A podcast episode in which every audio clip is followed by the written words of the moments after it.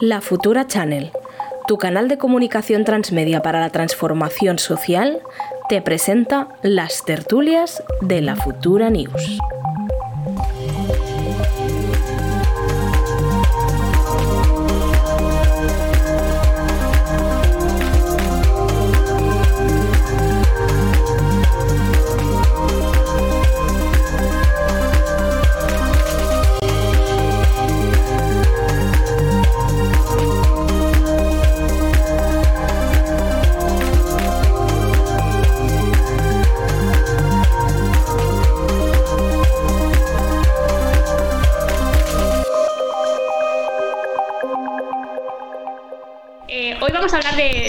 Muy importantes a nivel de la futura news. Este lunes lo vamos a empezar un poco cargadito con el tema, por ejemplo, que ha pasado entre Rusia y Estados Unidos, el tema de las políticas de Instagram, así un poco eh, del odio, intentar restringirlo y también, eh, como no podía ser de otra forma, la Supercopa Femenina. Si empezamos con el tema de Ucrania, que yo creo que es el tema un poco más candente.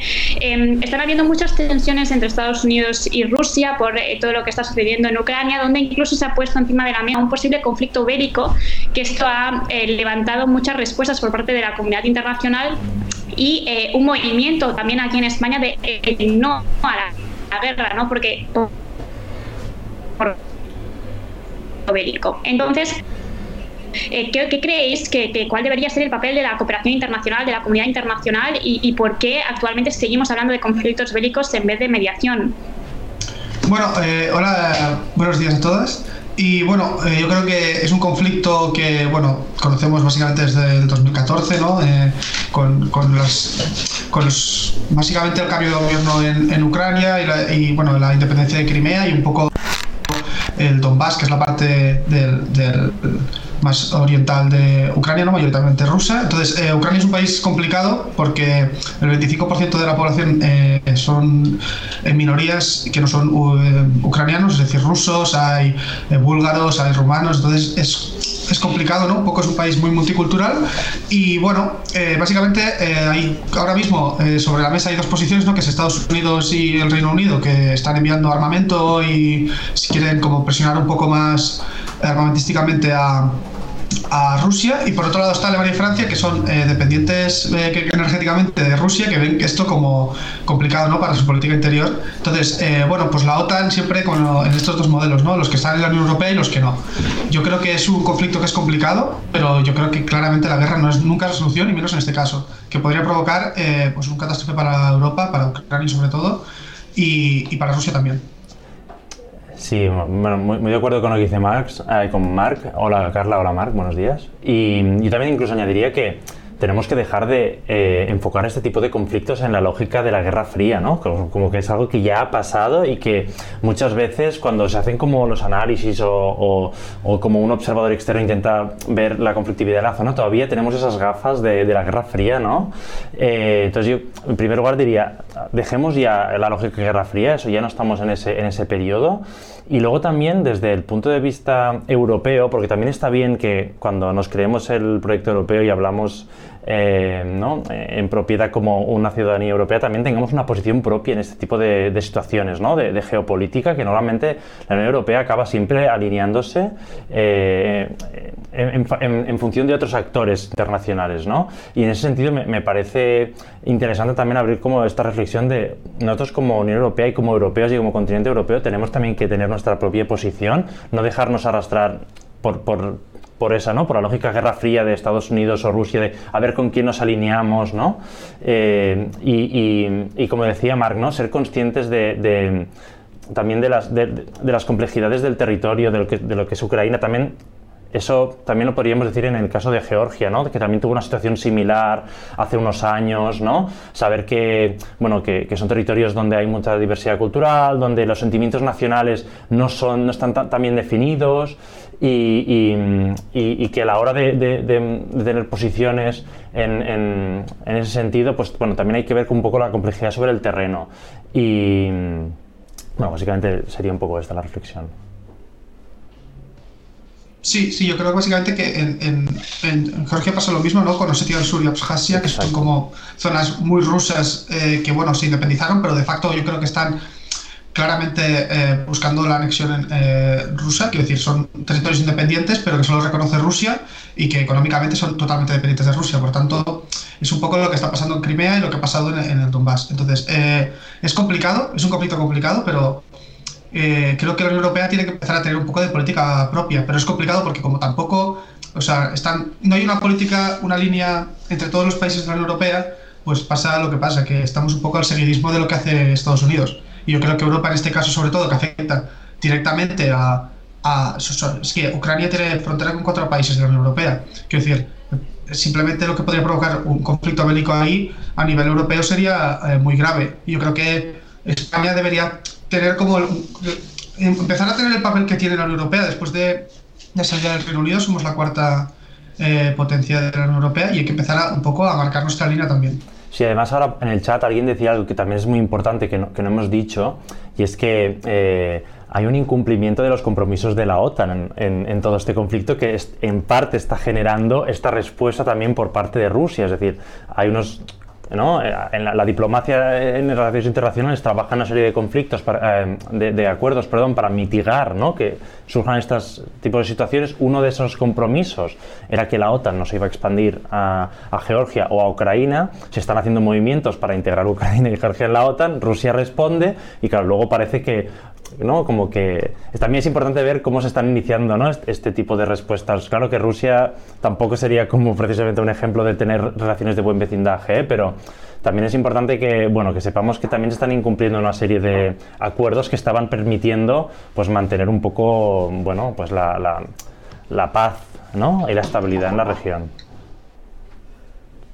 Sí, porque yo creo que es que el papel de la OTAN eh, después de la caída de la URSS quedó, no quedó demasiado claro y tampoco es ese. Es decir, es necesario tener como eh, una.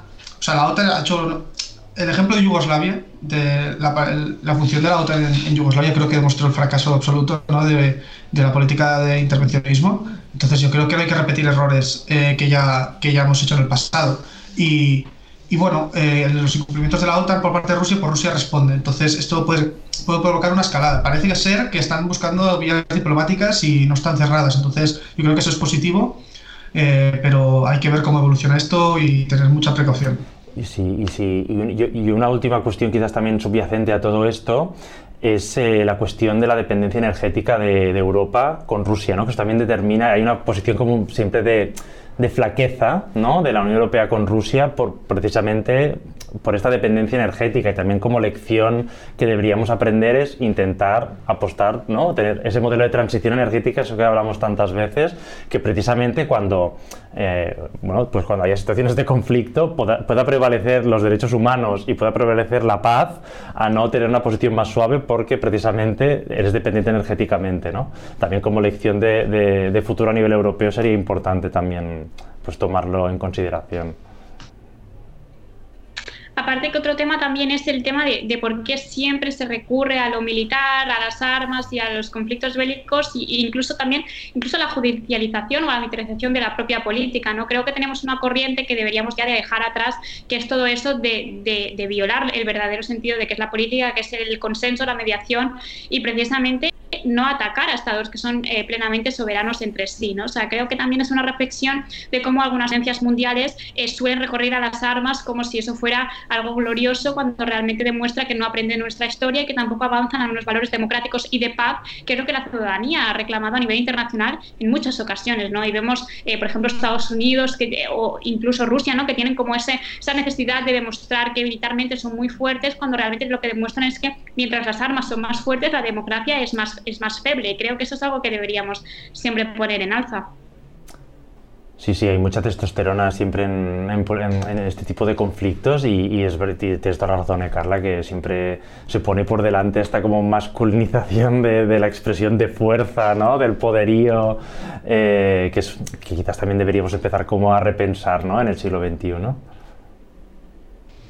Sí, totalmente. Bueno, eh, si nadie comenta, si queréis comentar, hacer comentarios por el chat, los vamos leyendo. Eh, pero bueno, si no pasamos al segundo tema, que es el de Instagram y su anuncio ¿no? de la política intentar reducir eh, el odio en, en, su plataforma. Carlos, si quieres explicar un poco de qué va el asunto. Y tanto, muy rápido, Instagram se ha puesto como objetivo, que yo creo que ya era hora, intentar hacer una política de restricción en cuanto al odio y el acoso. ¿no? Veíamos que ha habido mucha manifestación, incluso por parte del movimiento feminista, de que tenían una restricción muy fuerte con el tema de los pezones femeninos, que no sucedía lo mismo con el tema de los pezones masculinos, pero que en cambio en tema de acoso, eh, de odio, de denigración o de discursos eh, de odio o fake news, tenían una política como muy libre y muy muy de impunidad. Entonces se han puesto como objetivo intentar hacer estas restricciones y creo que es algo muy positivo realmente, a ver si realmente lo aplican y es eficaz mm, lo más temprano posible porque es una red social que mayormente usa la mayoría de la gente joven y que crea un falso espejismo y además eh, mimba la, la, salud mental de muchas niñas especialmente por esos cánones de belleza, esa artificialidad y esa eh, cosa que siempre está pasada por filtros que demuestra que no es la realidad. ¿no? Entonces no sé qué pensáis, si es posible parar eh, los discursos de odio, o si más no, si es posible crear una red social más acorde a lo que es la realidad de la gente, que no son vidas perfectas en yates eh, y cuerpos 90, 60, 90. Sí, no, yo lo primero, lo primero que has dicho de todo, ¿no? De, de los pezones femeninos en Instagram, yo quiero aquí hacer reivindicación de Rigoberta Bandini, ¿no? En, en el Benidorm Fest, o sea, es mi favorita, entonces yo aquí lo reivindico esto, eh, porque bueno, ¿por qué dan tanto miedo nuestras tetas? Pues bueno, eso es un, un, un debate que Instagram, no sé, es censura absurda, entonces, eso es lo primero. Y bueno, después en el tema de Instagram y un poco de Internet, eh, el anonimato de Internet era como un valor fundamental, ¿no? De, cuando apareció Internet, eh, de los foros y todo esto, pero ahora mismo el anonimato solo sirve para infundir odio y atacar. Entonces, hay que hacer un planteamiento de que se hace a nivel de tener un poco más de control de, que, de la gente, al menos en las plataformas, quiero decir, o que esté vinculado a un número de teléfono o a, incluso al DNI o a algún tipo de, de control, porque si no es odio gratuito en, la red, ¿no? Que, hace mucho daño a las personas y que, bueno, que provoca eh, pues, suicidios y, y, esto hay que pararlo de alguna manera. Sí, sí, está, o sea, está claro que, que, de alguna manera era una necesidad, ¿no? Eh, de que de alguna manera hay algún tipo de mecanismo regulatorio para frenar los discursos de odio, ¿no? Porque tú, Carla, lo decías al principio, ¿no? Estamos hablando al final de cosas que, bueno, que son la intimidad de cada uno, que afectan a la salud mental, o sea, tiene un impacto muy grande en las vidas de las personas, que haya como barra libre, ¿no? Para, para poder expandir odio y para poder, eh, ¿no? Para, para, poder causar daño eh, y que al final eh, tiene, tiene, que preservarse, ¿no? el, el bueno, pues digamos, bueno, el bienestar de, la red, el buen funcionamiento de la red, que sea un espacio sano, seguro, donde la gente pueda sentirse a gusto, bueno, compartiendo su normalidad, ¿no? Y, y, entonces sí, sí, que, sí que era necesario. Lo que pasa es que, claro, pues eh, y también entiendo que es una cosa como novedosa, que, que Instagram se pone como a empezar a regular eso y luego empiezas a ver los criterios eh, sobre los cuales, ¿no? Eh, pues van a establecer como estas normas para poder regularlo y, ahí creo que se abre un debate muy interesante, ¿no? Porque Instagram dice... Em, vamos a, crear como unas regulaciones para limitar los discursos de odio en función de cosas que nosotros ya hayamos censurado anteriormente, ¿no? Entonces como que ellos crean una propia jurisdicción a través de la cual a futuro van a, van a como a, censurar, o sea, como a censurar cosas o censurar contenido, ¿no? Si no he entendido mal, sería, quizás lo, he simplificado un poquito demasiado, ¿eh? pero sería un poco así. Entonces, digo, bueno, hasta cierto punto, esto también puede ser un poco problemático, ¿no? O sea, no sé si me explico.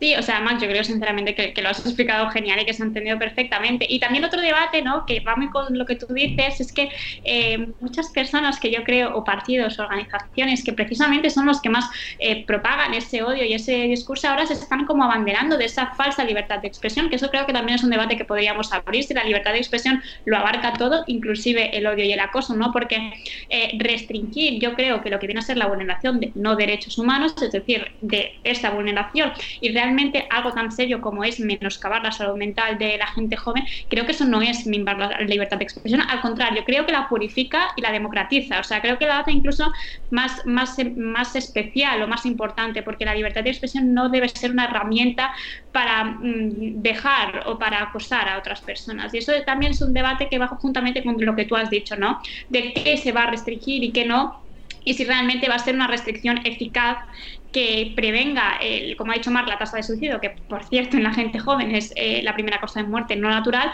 o si va a ser otra, otro falso parche que ya tiene Instagram, que es sí, vamos a poner una política de restricción sobre cosas que ya hemos hecho pero que realmente son ineficaces porque se está viendo, como por ejemplo con el tema de, de Free Nipples, o si realmente vamos a hacerlo democratizado. No sé qué pensáis, Marc, por ejemplo.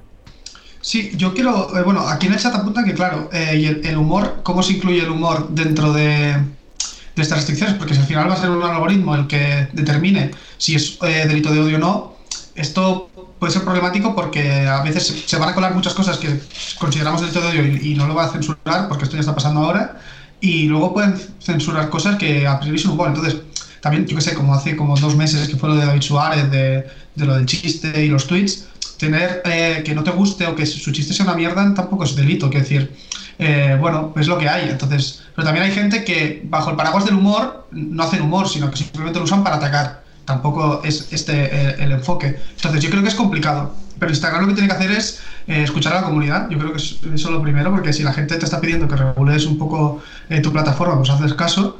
Y, y básicamente no dar rienda suelta al odio, que es lo que está pasando en Instagram.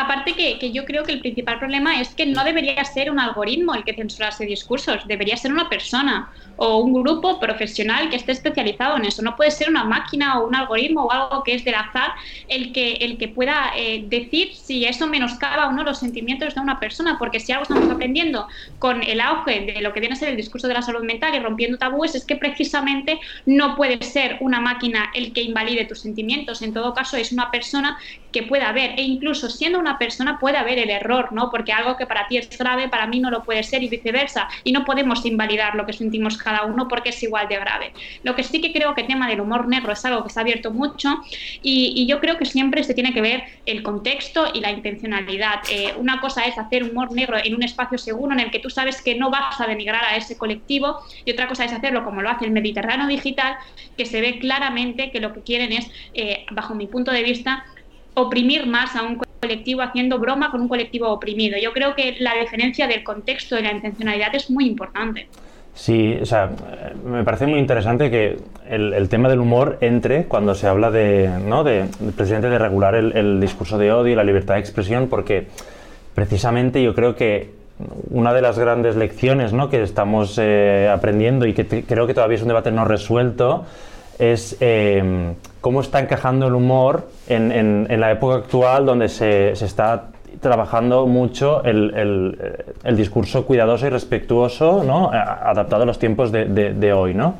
Em, entonces, bueno, obviamente, eh, cuando, cuando se habla de, regular el discurso de odio y, controlar ¿no? Eh, pues contenido, claro, el humor forma parte de, ¿no? puede formar parte de, y puedes acabar eh, bueno, pues haciendo una, red social, digamos, donde el humor, que es parte de la expresión, parte de, ¿no? de, cómo alguien puede también reivindicar, cómo también se puede criticar, ¿no? Yo creo que la frontera sería el causar daño, ¿no? Y, sé que es un poco quizás simple la, la, idea y que seguramente qué significa causar daño daría para otro debate, pero la intencionalidad, como decías Carla, ¿eh? de causar daño, para mí es el límite, ¿no? Y ahí creo que el humor bueno, pues sí que muchas veces, o sea, sí que es identificable cuando quiere causar daño y cuando no quiere causar daño, ¿no? Y, también estoy de acuerdo con lo decías, Carla, del tema de los algoritmos. No creo que un algoritmo tenga esta sensibilidad para determinar si se causa o no se causa daño, ¿no? Totalmente, yo creo que totalmente es eso, pero bueno, Instagram lo que quiere es maximizar beneficios, entonces eh, tener personal que se encargue un poco de al menos revisar lo que se denuncia, porque claro, es que la gente en general ya haces ese trabajo de denuncia de cuando un post es eh, odio. El problema es que nadie lo revisa después y queda allí. Si el algoritmo le parece bien, se borra y si no, se queda allí. Entonces, ese es un problema. Y luego el otro gran tema de Instagram y un poco de las redes sociales son las fake news. Que Facebook eh, básicamente se alimenta de las fake news porque le generan clic y le generan interacciones, pero también son responsables de, luego lo que pasa, de fomentar fake news, que muchas son delitos de odio, porque hay muchas fake news que lo que hacen es atacar a colectivos.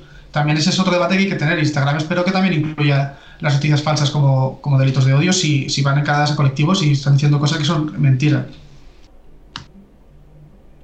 Sí, de momento parece que Instagram ¿no? se, ha mantenido como un espacio un poco más a salvo, que esto se ha concentrado más en Twitter, pero es verdad, como dices, Mark, que bueno, tiene que prevenir que, son, que luego no haya un trasvase de, Twitter a Instagram o de Facebook a Instagram de ese tipo de, dinámicas, que es posible que el discurso de, de las fake news un día quieran también colonizar eh, Instagram, ¿no? Aparte que estamos hablando de redes sociales que son del mismo creador o del mismo grupo, ¿no? O sea, em, debería de, tener en cuenta que, es que está moviendo toda la población. O sea, literalmente creo que, casi no existe nadie que no tenga eh, una red social en su móvil, ¿no? Muy poquitas personas o un porcentaje muy pequeño. Por lo tanto, actualmente, desgraciadamente, yo creo que es una desgracia que las redes sociales crean un discurso político, las redes sociales Mm, pueden dar pie a fake news y a bulos que creen discursos políticos sesgados. Y eso lo estamos viendo constantemente con periódicos que tienen a muchísimos tertulianos en televisión que se basan en los bulos y en las mentiras. Así que sí que creo que las redes sociales deberían empezar a, asumir esa responsabilidad que tienen, que es la de, la de crear discurso y la de crear pensamiento a la ciudadanía. Sí, y una pregunta, Carla, es que yo no tengo TikTok, entonces, ¿en TikTok el tema de discursos de odio, cómo, cómo está? ¿Como en Instagram, como en Twitter o qué nivel? No, TikTok es la mejor plataforma con todas las diferencias. TikTok tiene un muy buen baneo de lo que es el discurso de odio, incluso de palabras delicadas. O sea, si tú haces un vídeo hablando explícitamente, del suicidio, incluso em, defendiendo que eso debería es una problemática y que debe de, pararse, incluso depende de cómo tú lo expliques, ese vídeo te lo quita, por mucho que tú tengas una intención totalmente distinta a la que ellos creen. ¿no? Si tú hablas de fascismo, pues pasa exactamente lo mismo. Por, por mucho que tú estés haciendo un discurso antifascista, te lo quita porque estás hablando de eso, ¿no? Entonces, creo que eso también es un problema porque es un algoritmo que detecta ciertas palabras y entonces te lo banea sin tener en cuenta el mensaje, pero que si vemos la actualidad es un buen sistema mm, en comparación con las otras redes, porque todo lo que es violencia hacia animales, violencia hacia personas, sangre incluso, aunque sea de broma, ¿no? Todo lo que sea estas cosas más delicadas las quita y las censura. Creo que es, mm, debería ser un intermedio, ¿no? Ni quitarlo todo, ni quitar nada. O sea, un intermedio de una persona que lo vea y lo pueda eh, valorar.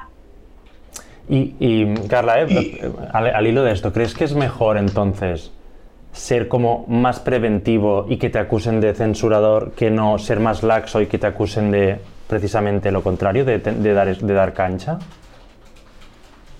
Esa es mi opinión personal por lo que yo veo en redes sociales eh, y, cómo veo ¿no? Eh, cómo interactúan algunas personas conmigo. Por ejemplo, en Twitter es un horror realmente las interacciones que yo a veces recibo. Yo prefiero que me censuren un vídeo en TikTok eh, haciendo un discurso antifranquista que no que dejen, por ejemplo, en Twitter que 100 mm, anónimos me estén insultando y amenazando. O sea, prefiero que yo tenga que medir mis palabras para que no me censuren ese discurso antifascista que no que se deje cancha libre a acosadores y a, y bullies que realmente es, han dejado el colegio físico para pasarse a, las redes sociales. O sea, yo prefiero medir mis palabras y en vez de decir suicidio poner un asterisco que no que se deje aquí a todo el mundo acosar y que después eh, hay consecuencias muy graves como es el suicidio, ¿no? Entonces yo prefiero que actualmente se, sea más censurador y que tengamos que medir nuestras palabras, porque al final cuando tú mides las palabras empiezas a hacer un discurso muchísimo más respetuoso y menos agresivo.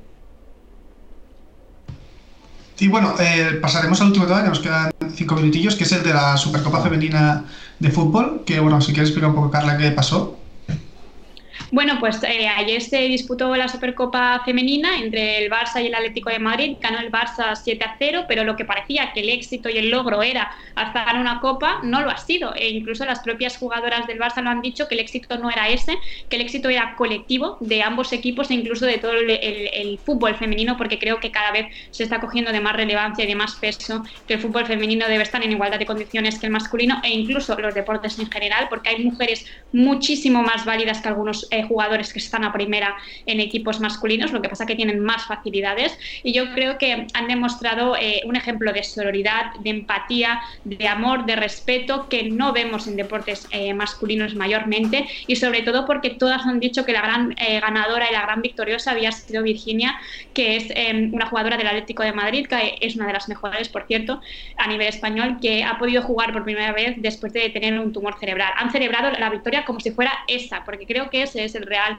em, significado del deporte y que el, fútbol femenino está dando unas lecciones eh, impecables sobre el respeto, los valores y sobre todo la sororidad. No sé qué pensáis, cómo veis el fútbol femenino, cómo veis esa sororidad y sobre todo si creéis que estamos avanzando.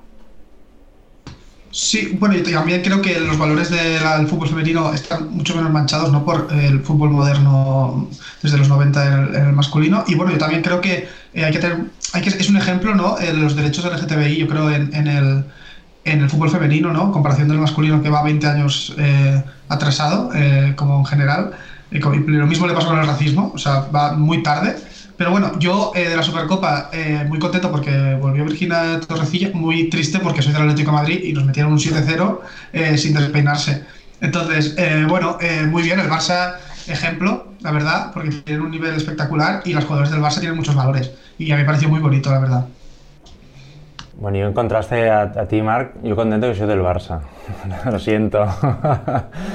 Pero a mí lo que me parece muy importante del fútbol femenino es el avance tan importante, el paso adelante que están dando tan importante en los últimos años, eh, que va más allá de la propia actividad que están haciendo, más allá del deporte, eh, eh, ¿no? de, llevar, o sea, de, de, ser referentes. creo que esto es como un, es algo más allá de lo que estás haciendo en ese momento de que las mujeres, las chicas jóvenes, ¿no? que participan de, de los equipos están siendo irreferente para, y no solo para las niñas, también para los niños, eh, por, por también cómo, cómo hacen, ¿no? Cómo, cómo, se comportan, ¿no? Lo que decías tú, Carla, ¿no? De ya no solamente el logro deportivo, sino además lo que estás poniendo por delante, lo que estás valorando, cómo, cómo lo ¿Cómo lo celebras? ¿Qué pones en el centro? ¿no? El hecho de que se dé el protagonismo a esta futbolista que vuelve, que se deje de lado la parte más competitiva para que lo humano tenga más espacio.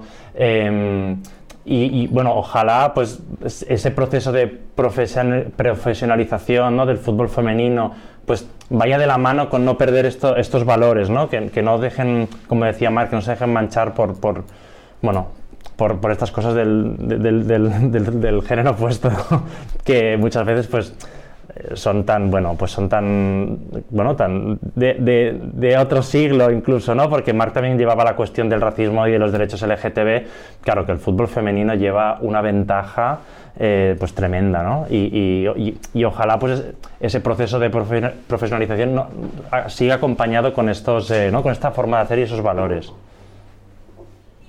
Sí, es que aparte que creo que es la única forma que han tenido para sobrevivir. O sea, eh, cuando el fútbol femenino y el deporte femenino está tan infravalorizado que incluso salen deportistas de élite diciendo que es normal que exista la brecha salarial porque no es lo mismo que no generan lo mismo, cuando es evidente que las eh, oportunidades y las facilidades que tienen los hombres, especialmente deportistas de élite, para dedicarse, lo que tienen las mujeres eh, en deportes también de élite, pero que no están considerados por la sociedad de élite, como por ejemplo el fútbol femenino, demuestran que han tenido que juntarse, hacer un colectivo para sobrevivir y yo creo que por eso tienen tantos valores, porque han visto que eso es una lucha compartida y no solamente de las mujeres que les gusta el deporte o de las mujeres que se dedican a ello, sino también de las futuras generaciones y de reivindicar que las mujeres nos merecemos el mismo puesto y eso también explicó muy bien Alexia Putellas cuando eh, recibió el balón de oro. Ella misma dijo que, que, estaba muy contenta de que hubiera niñas que ahora pudieran ver que había mujeres jugando al fútbol, porque siempre han habido. El problema es que no se han enseñado, ¿no? Entonces creo que, que un maravilloso eh, ejemplo que han dado es que lo colectivo prima sobre lo individual y que lo colectivo es la única forma, independientemente del equipo o de tus ideas o de lo que sea, para mm, para eso, para, para sobrevivir y para tener derechos y, alcanzar esos derechos que tanto se merecen. Así que yo estoy muy orgullosa porque creo que dan unas referen referentes no solamente para las mujeres que les gusta el deporte o que juegan a ellos, sino en general. Sí, aquí comentan en el chat, eh, Julián está comentando que la Federación Catalana de Fútbol ha permitido a una niña de Flix que pueda jugar, eh, porque es fútbol mixto hasta los 14 años, a partir de ahí ya las, las, niñas no pueden jugar eh, fútbol mixto y ya lo ha permitido. Es que eso es otro debate porque hay muchas, claro, es lo que decías tú de las facilidades. En este país hay un equipo de fútbol femenino de base de prácticamente cualquier categoría en literalmente todos los pueblos del país. Entonces, para jugar a fútbol femenino hay muchas niñas que a partir de los 14 lo tienen complicado, porque igual hay que hacer una hora y media para ir a entrenar eh, en coche. Entonces, eh, este es el debate. Y bueno, lo del fútbol mixto y fútbol base parece que se está abriendo camino, porque en Castilla y León también hubo un caso similar de, claro, si no, no puedes prohibir una cosa, si no puedes darle una alternativa. Entonces, lo que haces es eh, echar a niñas de 14 años del fútbol y eso provoca, pues luego, pues desigualdades. Obviamente, si hay menos oportunidades, es más complicado que lleguen a la élite. Y en este caso sí. Yo la verdad que el fútbol femenino lo sigo un poco de, porque tengo una amiga que juega fútbol femenino profesionalmente, entonces sí que lo he seguido un poco más segunda división y bueno, ha habido desde el 2015-16 que estoy más siguiendo el día a día, ha habido muchos avances, pero falta, falta mucho. Les va a caducar el convenio este año, a ver cómo lo renuevan, quiero decir, eh, es complicado porque solo es profesional primera, con unas condiciones muy justitas y bueno, va a ser un año duro para el fútbol femenino. Y mira que es complicado porque hemos tenido la primera eh, balón de oro ¿no? Eh, de nuestro país y, claro, que esto choque con que tengamos un convenio de mierda, pues es complicado. Sí, o sea, creo que, los, o sea, los equipos como tal no, no están a la altura de lo que son realmente las demandas sociales y las demandas de unas profesionales que podrían ser muchísimo mejores si se les dieran muchísimas oportunidades. Hacía no poco, creo que un año, había una reivindicación también en el fútbol de, mujeres futbolistas que tenían que compaginar su vida con eh, otros empleos porque si no, no llegaban a fin de mes cuando ellas querían ser profesionales en el fútbol y estaban allí en principio categorizadas como profesionales, pero sin tener un sueldo de profesionales. ¿no? Entonces, creo que también ese es un debate que se debería abrir y entender que si no generan lo mismo, no es porque no sean buenas. Y eso se está viendo, eh, por ejemplo, los resultados del Barça femenino son muchísimo mejores eh, que el de masculino este último año y estamos teniendo eh, futbolistas que, ojo, el nivelazo que tienen, que no tienen muchos futbolistas de primera de distintos em, equipos, ¿no? Entonces creo que no es que eh, no haya habilidades o que los deportes sean de un género o del otro, sino que no hay las mismas facilidades ni mucho menos la misma práctica. O sea, categorizar que una cosa en función de tu género es hábil o no hábil es un error del siglo X que creo que deberíamos dejar atrás porque se ha demostrado que lo que necesitamos es igualdad, es eh, dinero para poder invertir y sobre todo que también los medios de comunicación y la sociedad en general eh, empezamos a no ver las cosas de un género o del otro. Sí, porque luego cuando la selección española de fútbol femenino, eh, que va a mejorar obviamente, está en, auge, gane algún trofeo, ya veremos cómo todo el mundo lo celebra como, como, si fuese el masculino. Entonces veremos esto, esto va a pasar porque son muy buenas y, y van a mejorar mucho. Eh, bueno, sí, creo que tenemos que dejarlo aquí porque son las dos ya. Y bueno, un placer, eh, muy buena charla hoy. Eh, muchas gracias al chat por hacer aportaciones. Y nos vemos el miércoles en catalán. Y bueno, hasta aquí el programa de hoy. Adiós, Carla, adiós, Marc. Deu.